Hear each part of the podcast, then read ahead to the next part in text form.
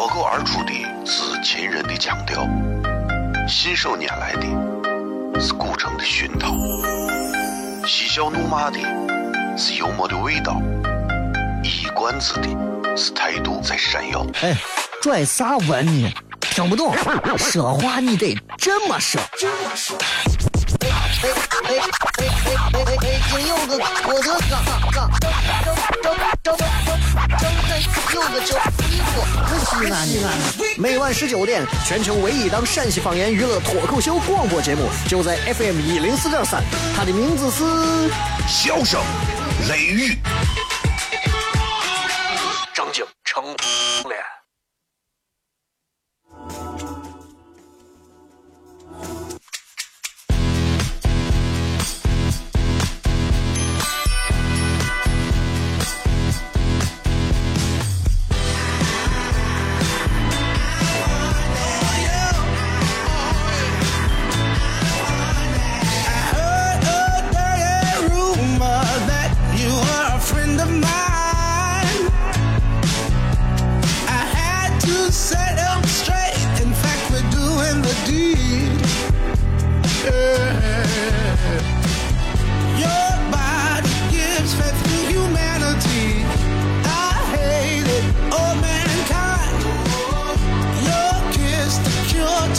好了，各位好，这里是 FM 一零四点三西安交通旅游广播，在每个周一到周五的晚上的十九点到二十点，小雷为各位带来这一个小时的节目《笑声雷雨》。各位好，我是小雷。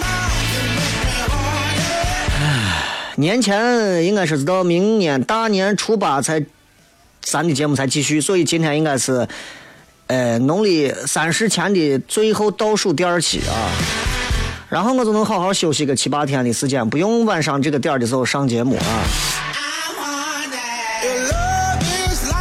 今天这个在外头暴走了一会儿，啊，走了一会儿路，因为我不好跑步，跑步的话这个伤膝关节，所以我就只能走路，走的有点久，走的这会儿现在脸啊让冷风把我吹的啊，现在冻的啊撒疼，你知道吧？然后两个太阳穴啊，就就就就因为这个冷风的刺激，两个太阳穴现在肚子个大，这个肚子个大，就那种啊。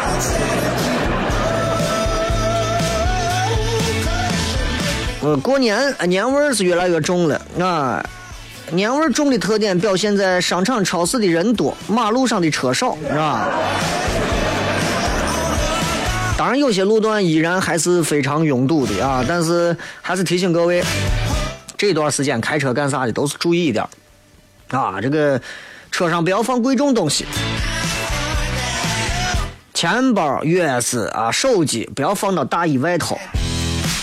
我能做的就这么多。要知道，有些时候，你知道吧？这个贼娃子他们有时候也听广播，你知道吧？这个这这这这。你你你，我我敢保证啊，听咱节目当中的绝对有从事这个行业的。我跟你说，所以我这个人说话，你看很多时候我这个人我不会说是永远只会砸瓜某一个行当或者是一个行业，对吧？就包括有的人说小雷，你整天为啥就拿出租车司机开开玩笑呢？因为我这个节目最早的原型就是出租车司机，我整天自黑，那不就是等于在黑出租车司机吗？话又说回来了，能被黑的职业，恰恰证明是跟我这个节目气质相符、最贴地气的。那难道我黑谁？我黑奥巴马有啥黑的？你认得？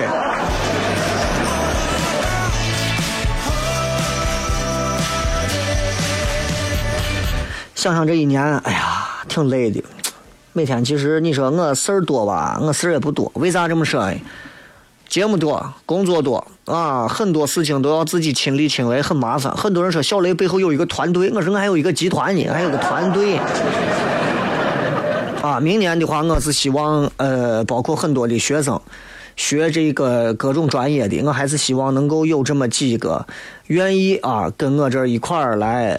不管是实习也好啊，还是干啥也好，能够过来帮我一块儿做一点事儿啊。因为我这儿说心里话，第一，我这个工资啊，要请你们啊，我估计我也请不起。现在学生娃们这个挣钱的这个欲望啊，这个这个这个要钱的这个这个心啊，都太高了，我给不起。目前为止我给不起啊，我只能说是有这种有理想的、有抱负的、有梦想的，我只能这么吹牛。我跟你说，没有别的办法。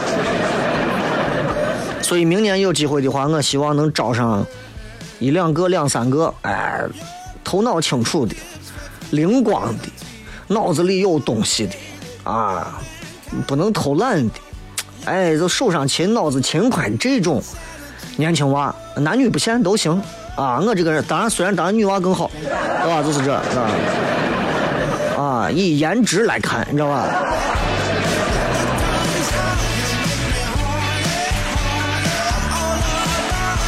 所以我去年一年挺累的，光自媒体这一块儿，我每天你看我发一个微信，发一个啥，我都在各种地方要转呀。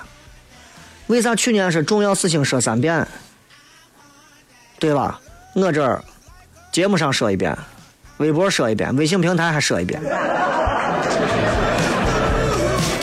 我正儿八经是重要事情说三遍，我跟你说。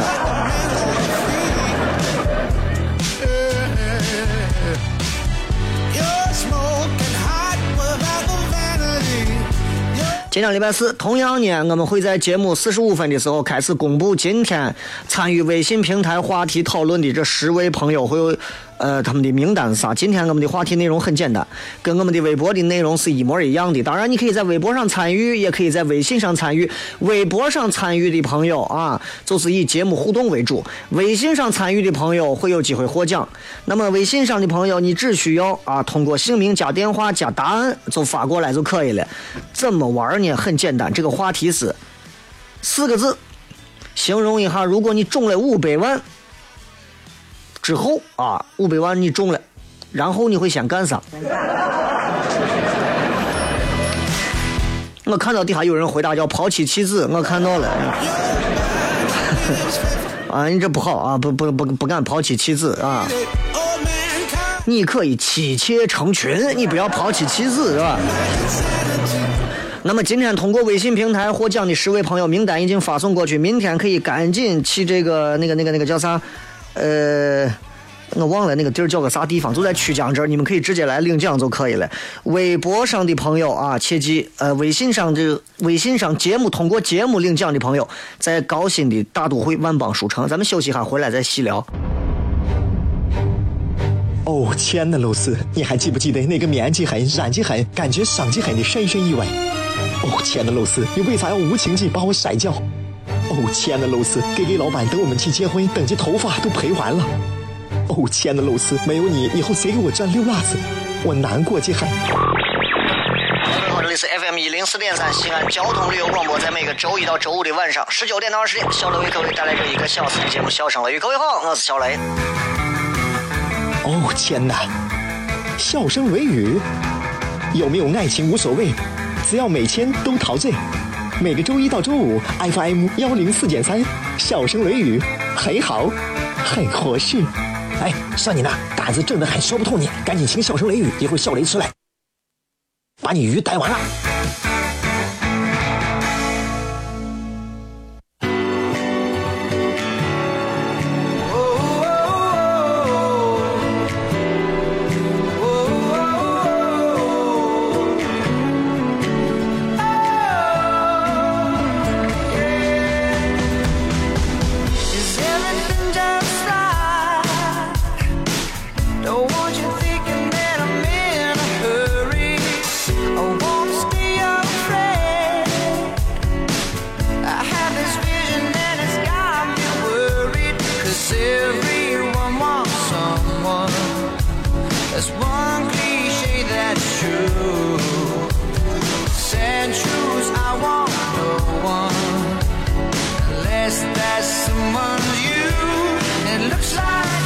欢迎各位继续回来，笑声雷雨啊！今天我们的互动话题，各位可以通过微博在直播这个互动最后这一段时间，可以跟各位在微博上来进行一个内容上的互动。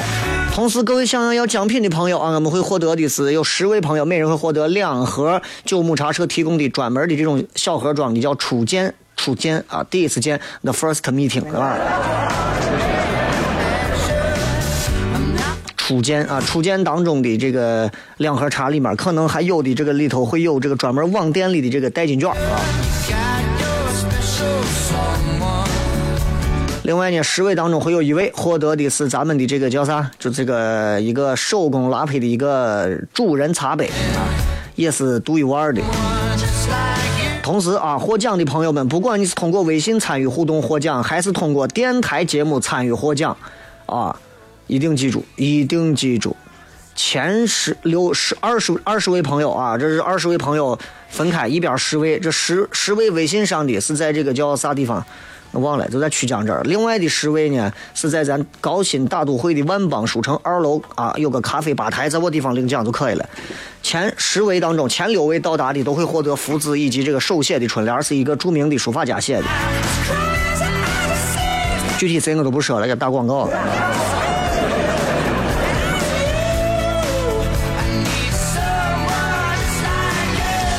好了，那么各位现在就可以开始来参与节目互动了。通过姓名加电话加上你的这个答案啊，如果你中了五百万之后啊，四个字形容一下。如果你中了五百万之后，你会先干啥？记住四个字。所有没有留真实姓名和电话以及四个字之外的，我都不会去念的啊。今天跟大家聊啥呢？聊，嗯。马上不是该春晚了吗？聊一聊《西游记》，好吧？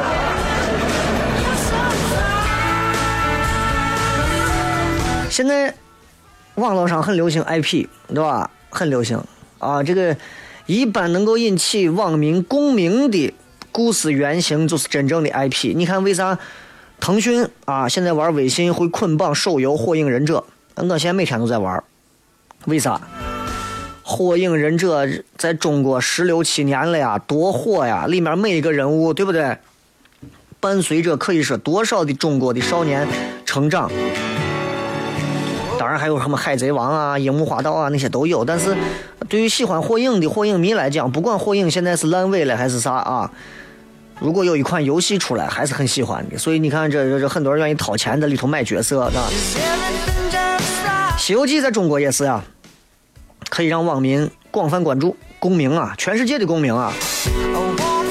你看纽约当时有一个法拉盛图书馆，台阶上头印着世界各国文学名著的名称，关于中国的名著只有一部《西游记》。孙悟空是除了米老鼠、唐老鸭之外，世界各地都熟悉的一个中国人物的形象，你说怪不怪？《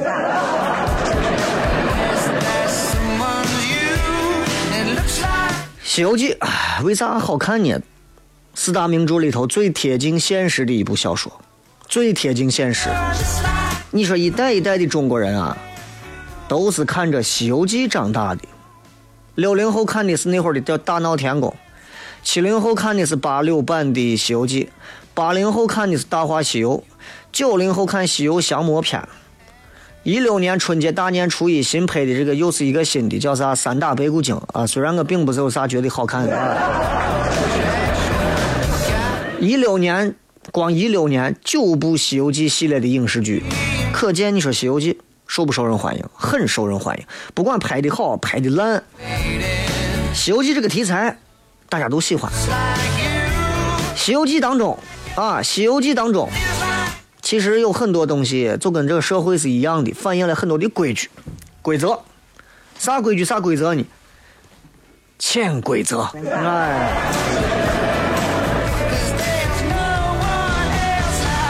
比方说，我觉得有一个潜规则是啥呢？《西游记》讲的是啥？人间、妖界和天国的故事。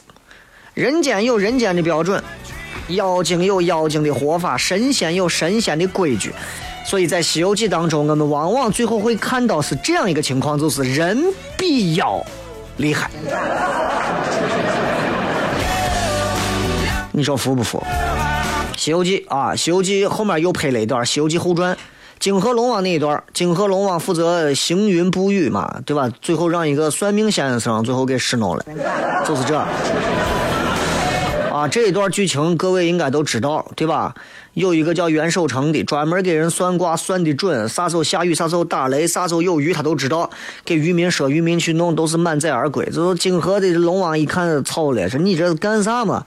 啊，光弄我的这娃呢，对吧？然后就觉得是凡是负责行云布雨的，对吧？一个算命先生知道自己几时几刻下雨，对吧？我就感觉我这个人被人指使的，我凭啥？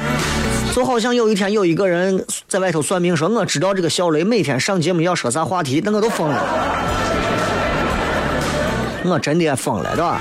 然后这个龙王变个凡人去找这个袁守诚，我跟你打赌，赌啥时候下雨下多少？如果你赢了，你算卦；如果你输了，猜你的招牌，从此以后滚蛋，不要再算卦了，就这么简单个事情。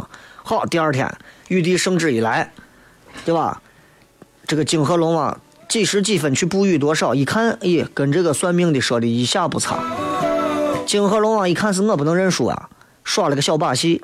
下雨的时间和雨量做了一个调整，然后找袁守诚，你看你弄啥？啊，明明不对嘛，滚蛋！袁守诚临危不惧啊，是我怕你呢啊，你就把我装了，你是泾河龙王啊，对不？你看你我说话我样子，对不对？头上有犄角，身后有尾巴，对吧？你都犯死罪了，你还好意思要挟我？本来龙王是要黑他，结果被人家给黑唬住了，擅自更改皇上的指令，玉帝嘛，直接就跪下了，说求指条明路。这袁守诚就说：“你呀，对吧？去找那个魏征，斩你之前找唐太宗求情，让唐太宗免他一命。最后当然还是给斩了，对吧？”泾河龙王这个故事其实就是一个典型的潜规则的故事，就是《西游记》里面隐藏的潜规则故事。人比妖厉害。龙王跟一个算命的凡人比，龙王是个弱势群体。但为啥龙王会厉害？啊，龙王会不厉害，人会厉害。为啥这个叫袁守诚的会这么厉害？因为他通天，再大的妖，遇到通天或者后台硬的人，就是个死啊，早晚的问题。所以，但是有一个悖论啊，这里头，玉皇大帝会听人的话吗？对吧？肯定不会。所以我觉得只能是玉皇大帝的秘密让人给泄露了。然后玉皇大帝安排啥时候下雨，肯定不会按照人的指示嘛，对不对？所以这个算命的知道这个秘密，肯定是有人把玉皇大帝的秘密给泄露了，你知道有情报的。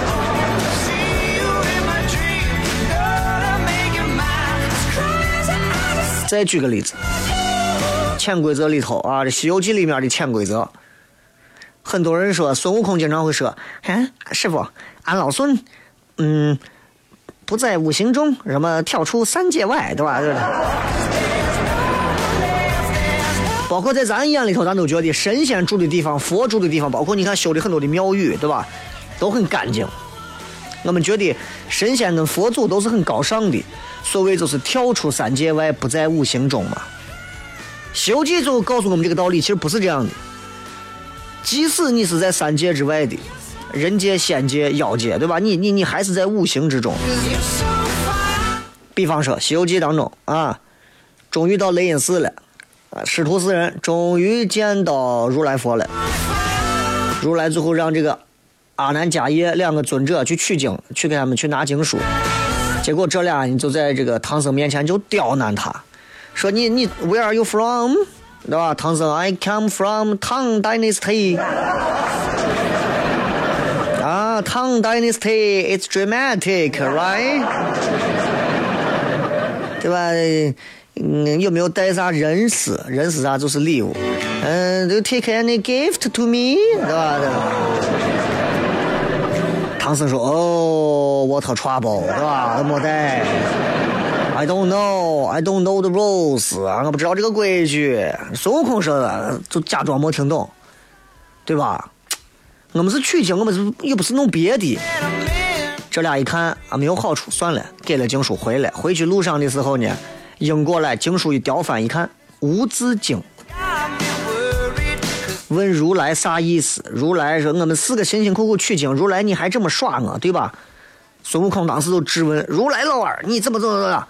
啊，没想到，如来接下来的回答其实很有意思。你可以听仔细回去看《西游记》这一段啊。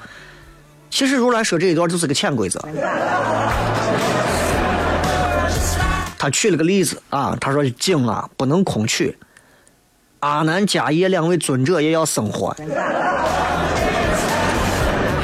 当时如来讲了一个用声音非常混响的声音讲了一个例子，说我有一个徒弟叫啥啥啥，被人请去念经了，念了一天的经，人家就给了他三斗三升的米粒黄金回来。如来就觉得这个徒弟的经念的太便宜了，就惩罚这户人家子孙后代没钱用。你们空着手来取经，当然给你无字经书了。唐僧明白了，哦，到如来佛这就算是西方极乐世界，还得行人间的那一套，该行贿是要行贿的。但是你说我们轻车简从啊，啥也没带啊，我不能把猪八戒送出去，对不对？最后是紫金钵盂送了，才拿到有字的经书。所以，对吧？所以，任何时候不要贱卖你的产品。《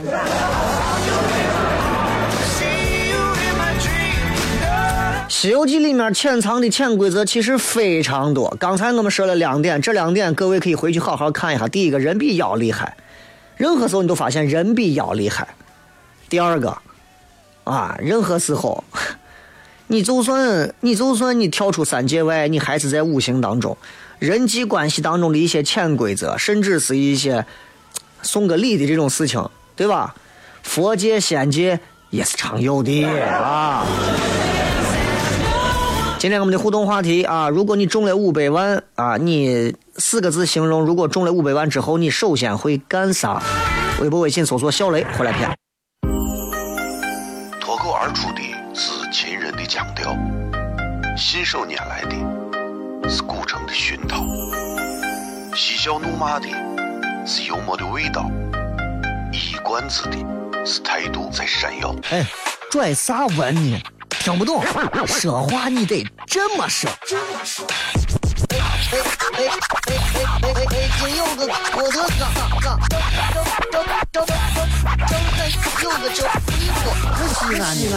每晚十九点，全球唯一档陕西方言娱乐脱口秀广播节目，就在 FM 一零四点三。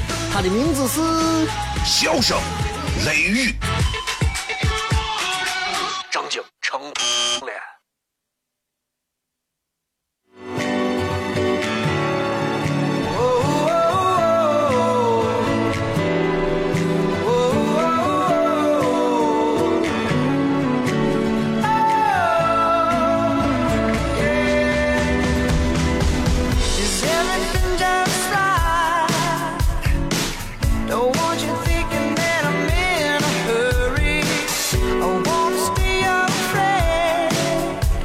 节目进行过程当中，各位如果想要奖品的话啊，十位朋友每个人送给他两盒由九牧茶社提供的这个非常，呃，应该是茶的质量相当好的这个小盒的这个品尝装啊，初见，它的名字叫初见。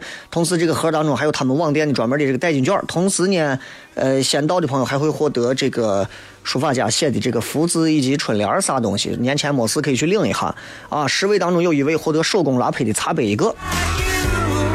如何参与呢？各位拿呃把你们的身份证上的姓名加上电话编辑进来，同时再参与用四个字形容一下。如果你中了五百万之后，你首先会干啥？发过来就可以了。姓名、电话加你的答案。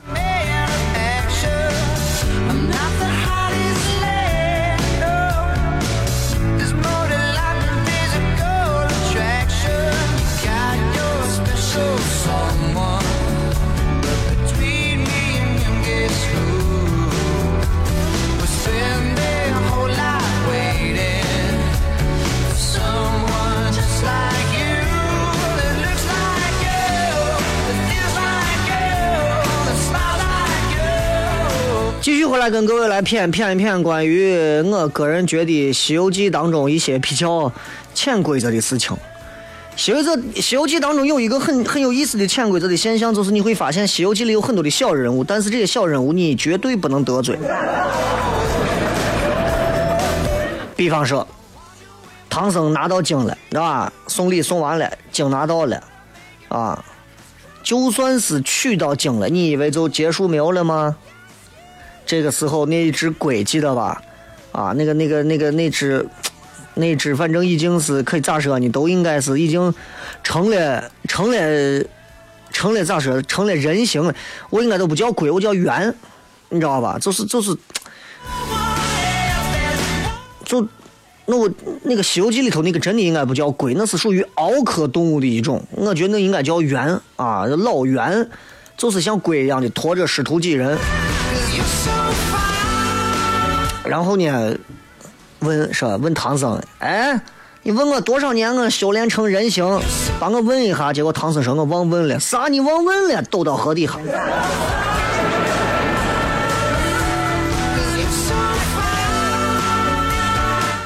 剧情《西游记》咱都看了很多遍，这个都不用我再演了啊。这个过程里头，这个通天老猿啊，这通天河里的这只老老老鳌嘛，老龟嘛，老啥，反正啊，他的言行很值值得我们玩味一下。他拜托唐僧的事情，你看早不问晚不问，偏偏要在河中间问。现实社会社会当中，你有没有发现，其实很多时候这样的情况？宁可得罪君子，也不要得罪小人。君子有话摆到明面上，但是小人不是。越是小人物，送破坏力越大。我跟你说，你想，托唐僧之前问，唐僧给他说没有问，他自己也没辙，也不能因为没有帮帮忙问就不托人家过河吧，显得小气。到了河对岸问人家，到河对岸你也没有问，也不能拿人家咋样。河中间问最合适，没问下飞去。当初你答应问，你现在没问，你不要怪我不客气。发现没有，很多人都是这样。哎，你好的时候他不说啥，在你事儿没办成之前也不说啥，事儿一办哈了或者是咋的时候，他在这个时候他要摆你一刀，就是这。哎所以我有时候现在回想起来啊，《西游记》这一幕，我当时就应该看明白这个道理，然后早早的我就应该选择，其实有一些更好的出路，也不至于如如今你们还守着曾经的某一些频率，还想听小雷，那是听不到了，能明白吧？所以我跟你讲，真的，千秋大业，功败垂成。行百里者半九十，就这个道理。往往最后可能就是马蹄上一块马蹄铁没有打好，可能你会输掉一场战争。小人物得罪不起。还有一个潜规则，就是我最近常说的啊，人信与不信不重要，可是人性有很多东西是经不起考验的，不要去考验人性，那是非常幼稚的。哎呀，我我我媳妇对我可好了啊，或者咋，对吧？你你你请吴彦祖来把你媳妇勾引一下，你看你媳妇上上钩不？我跟你就这么说，对吧？我天天吹我跟我媳妇关系多好。范冰冰说：“哎，小雷约嘛约。”明给我媳妇说：“媳妇不好意思啊，范冰冰约我，咱俩就这样吧，拜拜。”人性有时候经不起考验，《西游记》还告诉我们一个道理，啥？就是人性经不起考验。有这么几集，人性就看出来了，经不起考验。第一个，有一集叫，就是在《西游记》刚开始的十集十十来集左右的时候，四圣试禅心，大闹五庄观，就这两集两回，各位回去可以调一下这个节目电视看一下。第一个四圣试禅心，菩提文殊啊，骊山老母，还有个观音，四个圣人试一下他们的禅心定了没有？美色诱惑，对吧？这个大家都看过了。几个女儿你随便挑。唐僧是一心求佛，不为所动；孙悟空是石头里蹦出来的，那属于个无性之人，你知道不？我猴对女色就不感兴趣。沙和尚太木讷憨厚老实，师傅不让干的事绝对不干。只有猪八戒，原本就没有把色字看空，这下更看不空了，对吧？所以你说，按耐不住，按耐不住之后撞天婚，试着穿衣服，早上起来自己对吧？被绳子捆到吊到位出了个丑。美色的诱惑之后，美食的诱惑。武庄观，镇元大仙的住所呀。到这之后啊，摘了两个人参果给唐僧。唐僧一看，哎呦，That's the baby。关键猪八戒看到了，猪八戒吃货人参果他都听都没听过，更不要说吃。对一个吃货来说，看到自己没有吃过的东西，心里想吃的欲望是很强的。所以猪八戒找孙悟空，两个人到后院打的人参果，啊，又叫来沙和尚，三个人最后每人尝了一个人参果。最后这结果大家都知道，对吧？人参果因为也不是常有的嘛，所以最后就 啊一去数，两边数量对不上，啊吵吵完了，唐僧你这这打打完了，最后推倒了树，对吧？最后各种事情啊，后面都知道了。所以其实你看，告诉我们一个事情，其实就是，哎呀，这一部《西游记》啊，现实社会的万花筒。所以，如果你看《西游记》看再多遍，你只记住了到春晚的时候跟别人学啊，让齐天大圣上春晚，挺累的啊。《西游记》当中，我们能看到很多现实社会当中有关的人性和社会百态的东西。《西游记》当中的一些故事，其实你要是细细琢磨，你会发现啊，其中大有文章。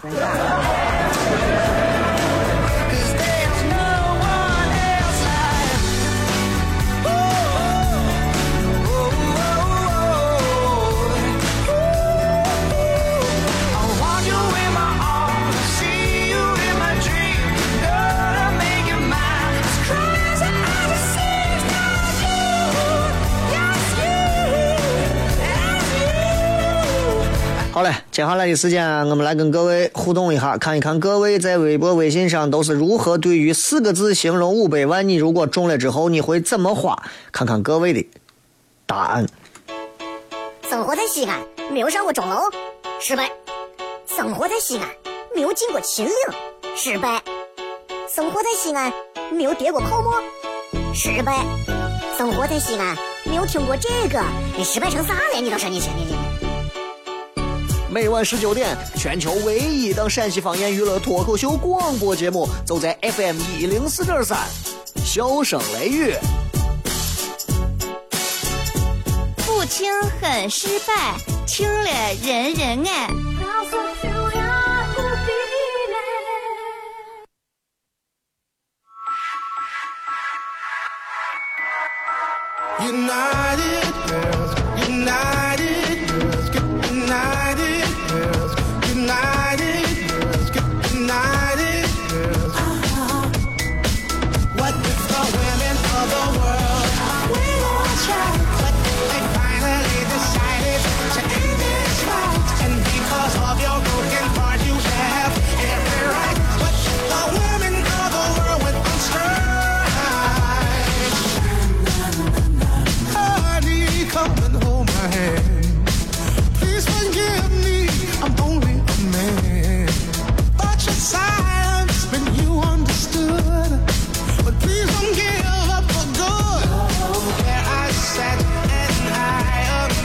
欢迎各位继续回来，笑声雷雨来看一看各位发来的各条有趣留言。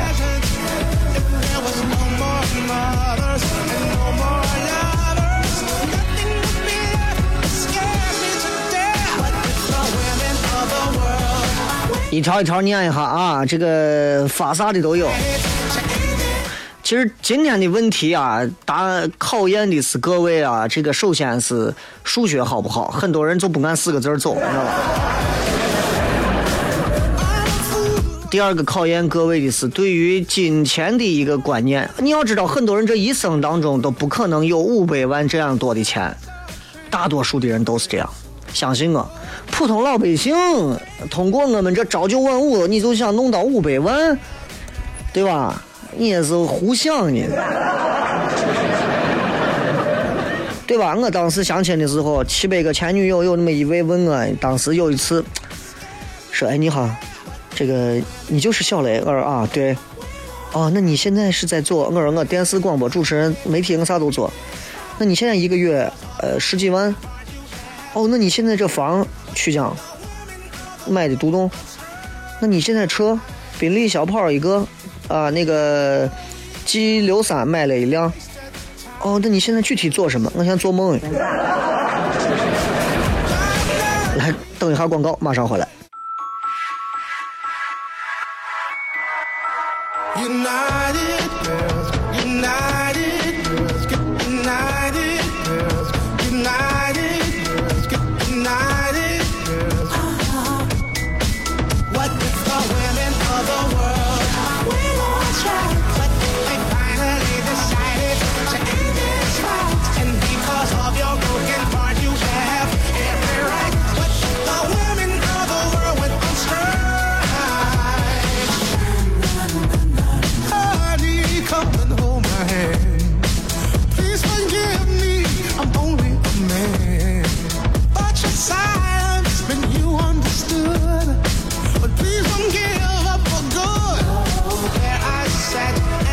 来，我们来看一看各位发来的各条有趣留言。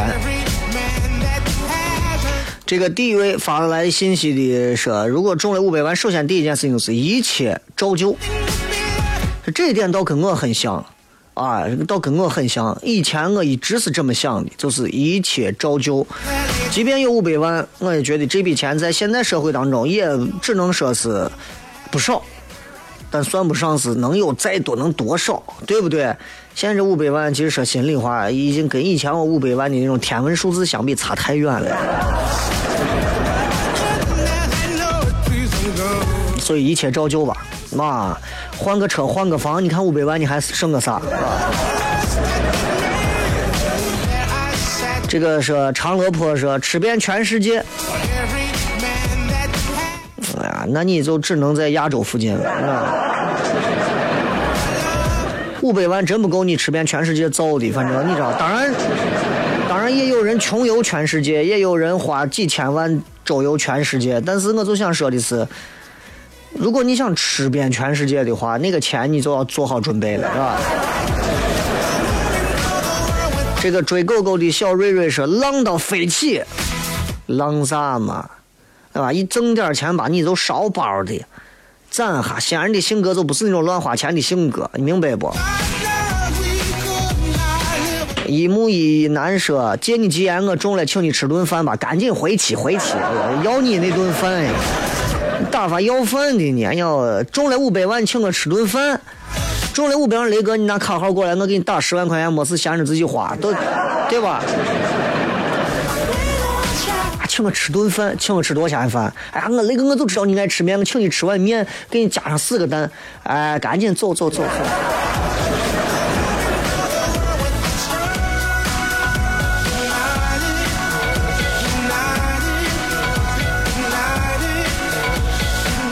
这个。月牙的小马甲说：“先掐自己，瓜瓜娃。我现在为了挣钱，我到啥地步？我在梦里头梦见我中奖了，挣到钱了，我都知道是梦，我都不会掐自己，把自己验证一下，明白不？”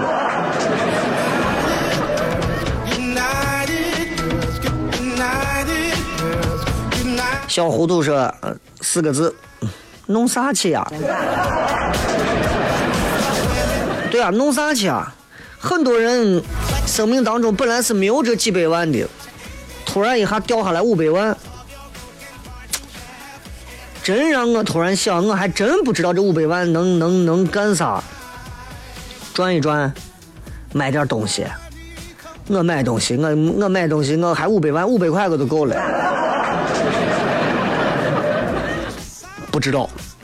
啊，看这个难以难以语是韩国整容，哎，这是个好办法，只要你耐得住，去韩国整个容，对吧？五百万，我跟你说，这个世界上你可以成为任何人，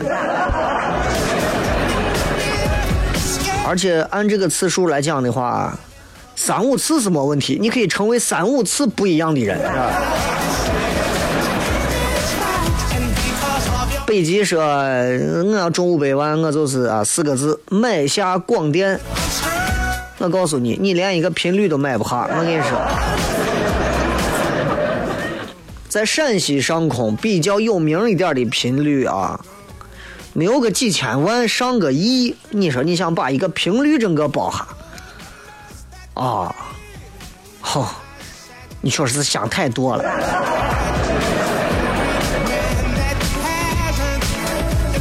王老吉眼中的小汽车，琢磨到哪儿买个孙悟空面具戴上去领奖。我跟你讲，谁都做过这个梦，知道吧？谁都想过自己带啥东西上去领奖。不光是你们，我也想过。啊，我有时候把我家里的面具、头套、口罩、帽子，我都戴下墨镜儿，戴下，我站镜子跟前。我模拟一下我领奖的那个过程，你知道吧？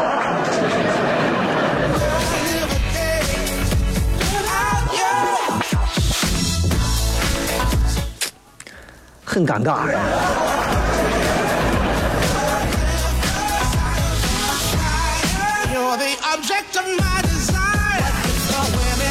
这个九 night 说拿出一部分钱继续买彩票，中他个一千万。你知道你这一生的好运可能就用光了，那就不要考虑了。五百万赚了之后，赶紧想办法出去花啊！这种钱我说心里话，我绝对不会留，能花就花了。当然会攒一部分用来做其他的一些投资，但是你说这钱你一直攒还不花，飘的很，你知道吧？嗯，再看啊，这个刘思凯说多拍视频，你是给我的建议，还是说你要？今天晚上给大家。发一段视频啊，给你们讲一讲我这两天经历的事情。爱新觉罗说：“司仪小雷，你要中了五百万，请我，我告诉你，我起码得是六位数。”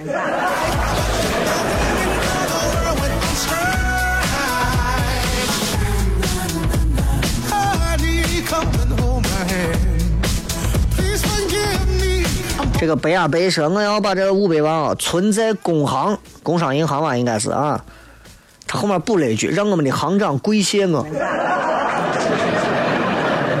五百万就会让你们工行的某某支行的行长跪谢你。最近是，这是行业内部都不景气吗？还是咋？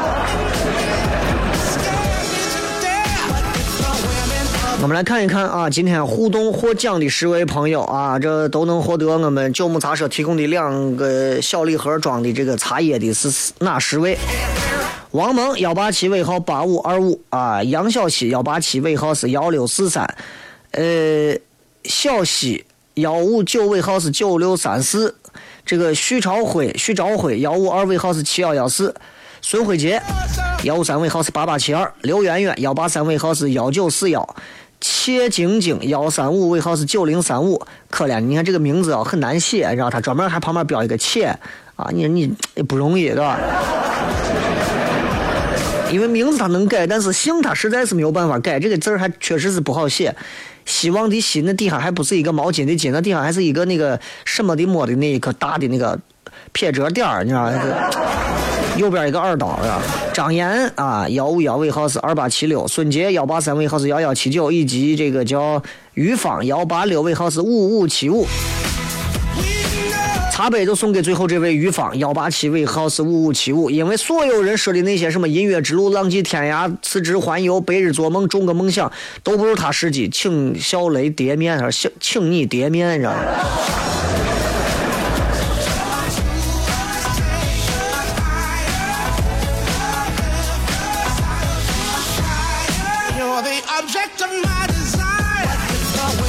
明天开始啊，明天早上九点、下午八点之间，高新区大都会万邦书城二楼咖啡吧台的那块去领奖就可以了。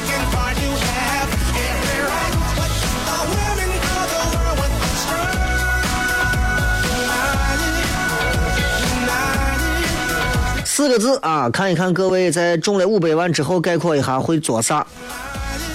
很多人说了几句话啊，四个字，让你说那么多话干啥？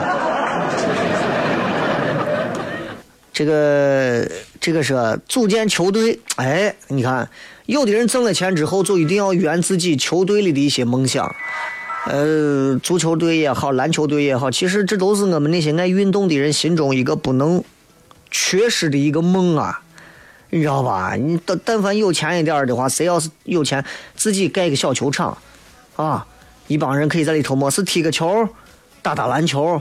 球场可以收费，也可以不收费，只要自己开心。哎，那太难了。我都梦想今后有一天，我要是家里有条件，我在后头自己辟一块地，弄上一个不错的小场子，半场也行，全场也行的一个篮球场。哎呀，天天可以在玩没事，对吧？可以烧烤呀，是。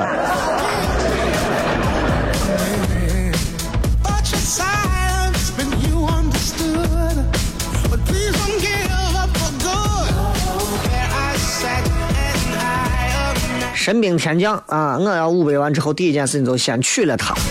那你要考虑，她嫁给的到底是你，还是钱？你知道吧？